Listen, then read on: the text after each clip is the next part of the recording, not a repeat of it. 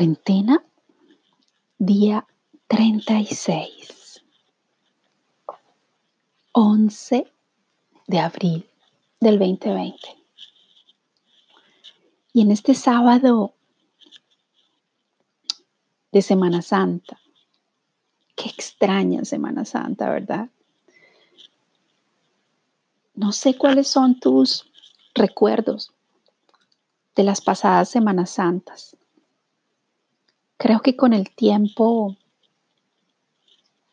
se transformó cada año siempre más en vacaciones, donde pues se esperaba que llegara rápidamente el fin de semana antes de la Semana Santa y todos habían ya programado sus tiempos en las fincas, sus aviones para ir al mar, aprovechar esas de hecho, creo que esa es temporada alta, ¿no? Para muchos lugares. De pronto para todo el mundo, no lo sé. Solo recuerdo que cuando vivía en Colombia, mucha gente se iba de vacaciones aprovechando buscar el calor, el sol en esos días. Y yo tal vez en esos tiempos trataba de disfrutar la ciudad que se calmaba. Y como los tiempos de Navidad y hasta Reyes, que se desocupan las ciudades porque todo el mundo se va a los lugares calientes en Colombia, al mar, a vacaciones, pues qué delicia disfrutar las ciudades con poco tráfico, con poco movimiento. Y recuerdo que cuando vivía en Colombia eso me gustaba hacer. Tal vez dedicaba realmente tiempos de recogimiento y de descanso, de lectura, un poco lo que estamos haciendo ahora, ¿verdad? Aquí en Italia es diferente. Y hoy me gustaría hablar de esto contigo, que vives en algún lugar de Latinoamérica tal vez, o que vives aquí también en Italia y que me estás escuchando y, y también vives conmigo estas tradiciones. Para mí estos 22 años en Italia pues han sido obviamente aprender mucho de, de nuevas tradiciones. Y recuerdo el primer año que llegué a Italia, vivía en Roma y pues no se siente la Semana Santa como la sentimos nosotros en, en Colombia, por ejemplo. Es increíble, ¿no? En Roma la ciudad del Vaticano, no se siente la Semana Santa como la sentimos nosotros. Recuerdo que ese primer año, eh, no sé por qué, de mis actividades de la semana, porque como aquí se trabaja normalmente el miércoles, el viernes, el miércoles, jueves, viernes santo, se trabaja igual no cambia nada. Como todos trabajaban, yo estaba en mis actividades normales y tuve la necesidad de eh, dar un paseo. Y recuerdo que tomé un taxi y me fui para el Vaticano. Quise dar una vuelta por el Vaticano. Como ir a Bogotá a dar una vuelta por Usaquén. O sea, simpático, pero así es. Y no sé por qué ese día eran las cuatro y media, cuatro y cuarenta y cinco de la tarde y, y llegué al Vaticano y estaba desocupado. No habían casi turistas. Y me dije, qué raro, ¿qué pasaría hoy? Que casi no hay turistas haciendo filas en el Vaticano. Bueno, y por alguna razón, no sé por qué, entré por la puerta principal de San Pedro y San Pedro allá adentro estaba llena. Pero lo más curioso es que estaba llena con sillas. Y eso en el Vaticano o dentro de la iglesia de San Pedro no hay sillas.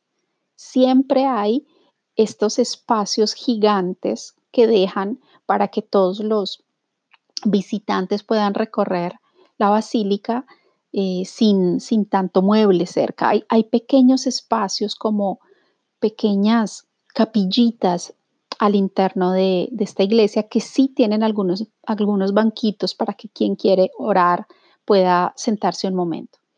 Pero ese día que recuerdo que era el jueves santo, precisamente, pero yo no lo sabía, entré y estaba lleno de sillas. Y no entendía lo que estaba pasando, pero igual dije, oh, bueno, me tocó una misa, bueno, vamos a ver qué pasa. Y alguien detrás de mí empezó a decir en italiano que por favor que me, ubicara, me ubicara, me ubicara, que rápidamente en una silla, rápidamente, y yo, ok, pero era todo como frenético en ese momento. ¿Y saben por qué? Porque en ese momento estaba entrando el Papa a la Basílica de San Pedro. Venía detrás de mí eh, el Papa Juan Pablo II. Yo no sé si esto podría llegar a ser un sueño, ¿no? O sea, es algo como tan inverosímil que yo les esté contando esto en este momento, pero así fue. Increíble. En ese momento ya el Papa eh, no podía caminar solito, entonces lo, lo transportaban en una especie de, al interno de la, de la iglesia, lo transportaban en una especie de carrito donde él estaba sentado un poquito en alto, ya estaba muy eh, como mm, jovadito, ya estaba enfermito. Pero tuve la bendición de que estuviera detrás de mí, yo me retiré y él fue pasando y yo pude verla de cerca. Y tuve el honor de haber participado en la celebración del lavatorio de pies ese día con Juan Pablo II. Y esa fue la Semana Santa, mi primera Semana Santa cuando llegué a Italia. Increíble, ¿no? Qué recuerdo. Qué maravilloso recuerdo. Y en las siguientes Semanas Santas, estos, de estos 22 años acá, pues siempre han sucedido cosas simples, porque realmente, como les digo, se trabaja normalmente hasta el viernes eh, en algunos lugares, sobre todo nosotros que trabajábamos en lugares turísticos de Roma, pues trabajábamos incluso sábado y domingo. Algunos lugares turísticos también están abiertos el domingo, aunque el resto de Italia, para ellos el Día de Resurrección es muy importante porque es una fiesta tan importante como el día de Navidad o como el 15 de agosto, que se llama aquí Ferragosto y es un día completamente dedicado a la familia.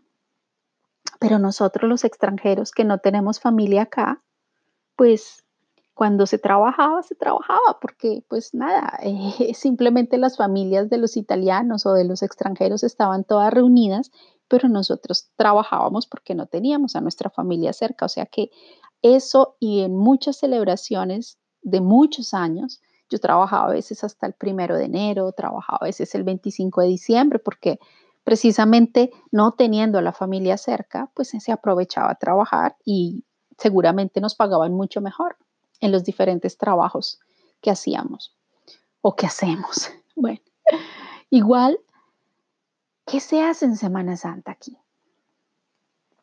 Pues las mamás comienzan a preparar desde el viernes y desde el sábado las, las comidas deliciosas del domingo de Pascua. Los canelones, las lasañas, son los platos más conocidos y bueno, usan unas carnes que yo no comiendo esas carnes, pues no les sé decir, pero uh, uno es el añelo, que es el cordero, eh, otras son la, faraona, que es un tipo de, mm, de ave, pero no sé en español cuál es. Bueno, en fin, eso lo preparan eh, también como complemento a los, a los, a esos, se, se llama el secondo, el secondo piatto. Y las mamás comienzan a preparar desde viernes y sábado, obviamente en lugares como en la Puglia, donde a mí me correspondió vivir varios años, la Semana Santa, pues allá sí sé, esas tradiciones son, de la Semana Santa son bastante más rígidas que en, que en otras ciudades como Roma, por ejemplo, porque de viernes a sábado realmente se trata de hacer ayuno, pero ayunos mucho más rígidos, o sea, comer muy poco, muy poco es verduras, ah, mm, caldos, eh, obviamente no se toma vino, pero cosas muy ligeras porque se está viviendo pues precisamente el momento de la pasión de, Cristo y el sábado mucho más con, mm, pues con, el momento de la muerte de, de nuestro Señor celebrado de esa manera. Iglesias muy importantes de toda Italia, pues obviamente tienen muchos, mucho movimiento. Por ejemplo, allá en Puglia hay una que es, en, un, en un pueblo grande que se llama Andria y se reúnen miles y miles y miles de personas que hacen fila y participan en las iglesias porque hay un, una, eh, como un cofre donde se dice que ahí hay una espina de la corona de Jesús. No sabemos si es verdad. Lo único que les puedo decir es que yo fui a, eh, me, tuve la oportunidad de ir hasta allá y vi la cantidad de gente que iba en peregrinación a, a conocer ese lugar. Iban siempre, precisamente en la Semana Santa. ¿Qué pasa los domingos? Pues que los domingos las personas van a misa en la mañana, quienes son cristianos católicos, y la hora del almuerzo, que comienza generalmente a las 12 del día, es el momento perfecto para estos super almuerzos italianos. Mm, aún quienes no son religiosos, que no van a las iglesias, pues igual a las 12 están todas las familias reunidas se, ya está el tiempo muy bonito como ahora, que tenemos ya, pues, el sol está hermoso, tenemos 20 grados, de pronto 22 grados, ya la gente empieza a disfrutar los prados, las, las flores, los jardines, de pronto esos almuerzos precisamente de Pascua se hacen en balcones, en jardines de las casas al aire libre y hay muchísimo alimento. Esa es una característica de estas épocas de las, de las comidas italianas que se preparan los antipastos. Ya uno con los antipastos está lleno. Así, con eso les digo todo. Desde cantidad de, antipastos o de aperitivos que te dan, no, primero el aperitivo y luego te dan el antipasto. Y esperan un poquito y después ya te traen el primo, se llama. El primo piatto es eh, generalmente canelone o lasaña. Mm, esos son como los platos normalmente que se, preparan para esos días. El segundo, el segundo sería como el seco, digamos, para nosotros, y ahí vienen las carnes con el contorno, que serían las verduras, a veces las papas al horno o lo que acompaña precisamente esas carnes tú en ese momento ya estás muy lleno. O sea que generalmente yo llego hasta el primo, mm, no como el segundo, a menos que hayan verduras y pues aprovecho las verduras. Después de eso, eh, te traen el dessert, que sería nuestro postre, acompañado obviamente todo eso con vinos. Luego te traen la fruta, porque ellos aquí comen la fruta al final. Luego te traen el café. Y para terminar, em, te traen un café. O sea que, ¿cómo se podrán imaginar? Los almuerzos de Pascua, que generalmente terminan a las 3 de la tarde, tú comes tanto, tanto, tanto que tal vez quedas con tan lleno por dos días o tres, casi no tienes ganas de comer. Y esa es la celebración de la Pascua, o sea, del domingo de resurrección acá. El lunes se celebra algo que se llama Pascueta.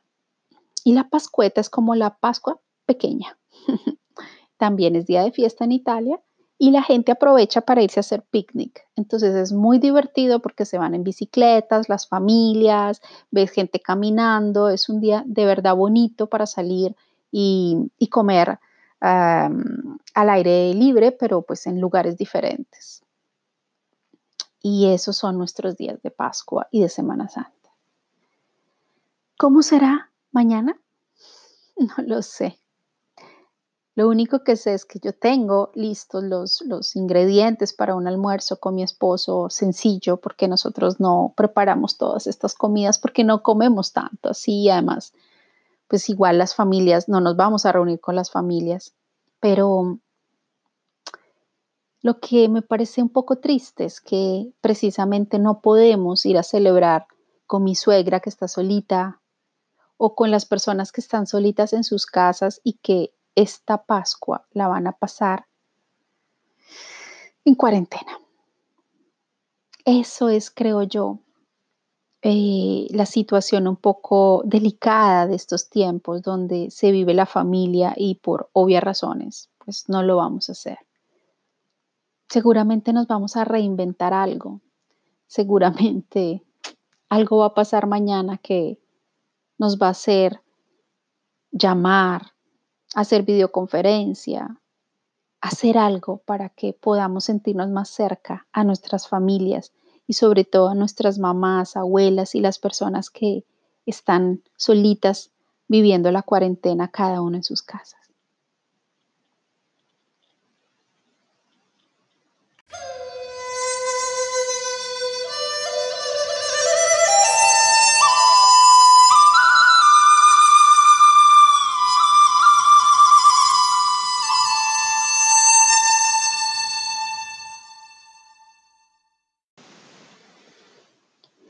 Y después de una noche de muchos sueños y mucha actividad en el astral, pude notar primero que ayer fue un día donde definitivamente tuve una demanda energética muy fuerte. Mi cuerpo estaba muy cansado y creo que es todo el, no sé cómo lo viviste tú, pero creo que toda la semana tuve una actividad energética tan fuerte con esta luna llena que mi cuerpo estaba agotado, mi mente estaba agotada. Ayer me sentía literalmente sin energía. Y en los sueños también sentí que algo, hubo muchísimo movimiento, porque recuerdo varios sueños, mucha actividad, mucho movimiento. Y yo estoy convencida que estamos teniendo una actividad energética intensa en el consciente de día, pero en el inconsciente de noche. Yo pienso que se están removiendo además muchísimos estratos, capas de densidad mental en nuestro inconsciente de noche. Y por eso tal vez hay días en que nos levantamos muy cansados. Pero curiosamente hoy me levanté más cansada que nunca y, en una sensación de,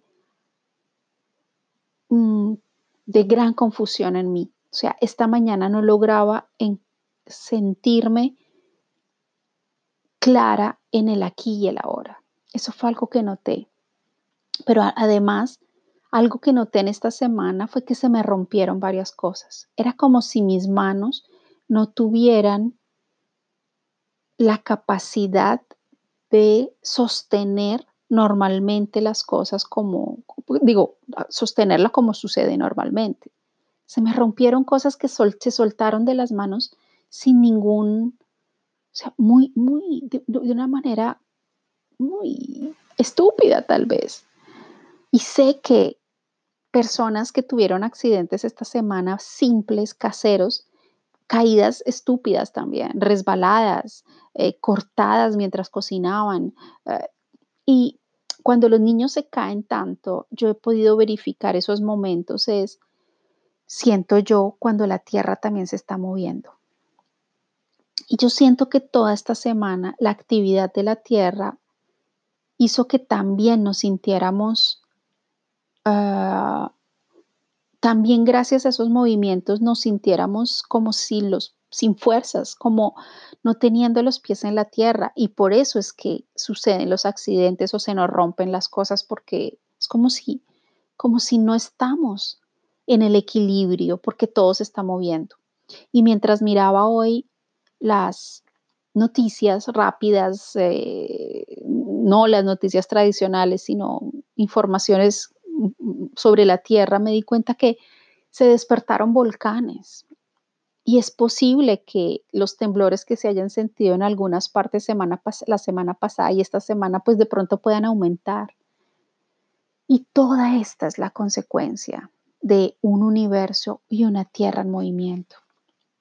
Así, cuando, así que cuando pedí guía esta mañana sobre cómo sentirme mejor, porque precisamente necesito, lo sé, mucho descanso y ese es motivo del retiro también en estos próximos días de no trabajar, no estudiar, no leer, tratar de tomármela con mucha calma, llegó este cristal que yo lo reconozco claramente y es el granato.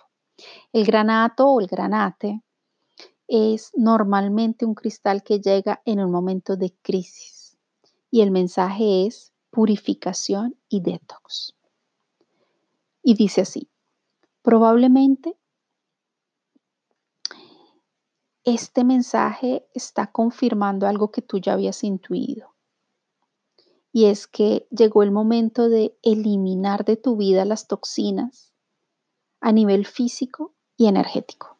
En particular, este cambio es necesario para mejorar tu estado de salud. ¿Cuál es la, prima, la primera cosa que te viene en mente cuando piensas en desintoxicarte? Esa es la reflexión que te invito porque la hice yo eh, desde hoy, esta mañana. De pronto, interiormente, tú ya sabes que necesitas asumir ah, una dieta sana o abstenerte de usar sustancias químicas, por ejemplo. O de pronto es necesario que comiences a evitar energías hostiles o tóxicas con las relaciones cerca de ti, con los social networks, o sea, con las redes sociales, o con las actividades cotidianas también en los medios de comunicación, como computadores, interactuando con el resto del mundo. Y ahí fue que entendí que realmente mi alma y mis guías me están alejando en estos tiempos de redes sociales y del trabajo que normalmente hago online. Y ya desde ayer lo estaba notando. No tenía la energía mental para cumplir con algunos compromisos de trabajo. Es un momento propicio para o apropiado para Mm, hacer cambios en nuestras rutinas o en las rutinas que estábamos haciendo en esta cuarentena. Es importante dedicarle tiempo a esta purificación con una intención clara, o asumiendo, tomando mucha más agua, descansando mucho más, haciendo cosas creativas y tomándonosla realmente con calma, sí, es que en estos últimos tiempos nos hemos perdido en vidas frenéticas aún estando en cuarentena. Mm, es interesante poder entrar en vibraciones elevadas desde el descanso. Y es algo que de pronto nuestra mente tal vez no está acostumbrada a aceptar. Nos sentimos a veces en culpa por no hacer cosas.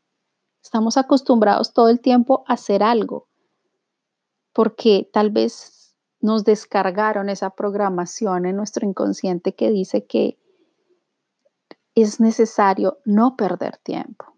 Y resulta que tal vez estar descansando es el mejor tiempo que podemos usar para nuestra propia salud y para nuestro reequilibrio y nuestra autosanación, autoprotección, autocuidado. Este fue el mensaje de hoy y efectivamente hoy empecé a usar el granato eh, para que me ayude desde los cristales a, a manejar precisamente ese equilibrio, a retomar ese equilibrio con el, con el descanso y alejarme un poco de los de las ah, redes sociales y del trabajo normal. Pero aparte de eso llegó Sapkiel, que es diferente a Zadkiel, junto a Anael, y los dos son arcángeles relacionados con el primer chakra. Eh, la fuerza vital, la fuerza que corresponde también a la circulación de la sangre, a las energías del, del enraizarnos, del radicar nuestra fuerza. Y quisiera compartir contigo uno de los mensajes y es el de la integridad. Y dice, es necesario que eches un vistazo a las partes esenciales de tu vida y a la noción de la integración. La fuerza de la integridad en el interior de Anael transforma los retos falsos en oportunidades para una verdadera aceleración. Al igual que los compases eternos de la vida enseñan que la verdad nos conduce a la integración y al hecho de centrarnos en la existencia. Las antiguas básculas siempre pasan, pesan tu corazón en busca de la verdad. En los papiros, por ejemplo, en los papiros egipcios, cuando alguien moría, se pesaba el corazón y al otro lado una pluma para ver cuánto cuánto amor, cuánto pesaba el, corazón y cuánto equilibrio había con la pluma, o cuánto estaba ligero ese, ese ser que estaba desencarnando de todo el karma que había liberado. Pronuncia una oración para Anael que te ayudará a aclarar cualquier idea falsa y a desplazarte hacia lo que es completamente puro en el interior de tu alma. Es necesario encontrar la claridad en nuestras, en nuestras existencias, porque todos los movimientos que sucederán este año y el próximo nos llevarán a asumir nuevas formas de trabajo, nuevas formas de vida, y nuevas formas para relacionarnos con el resto del mundo.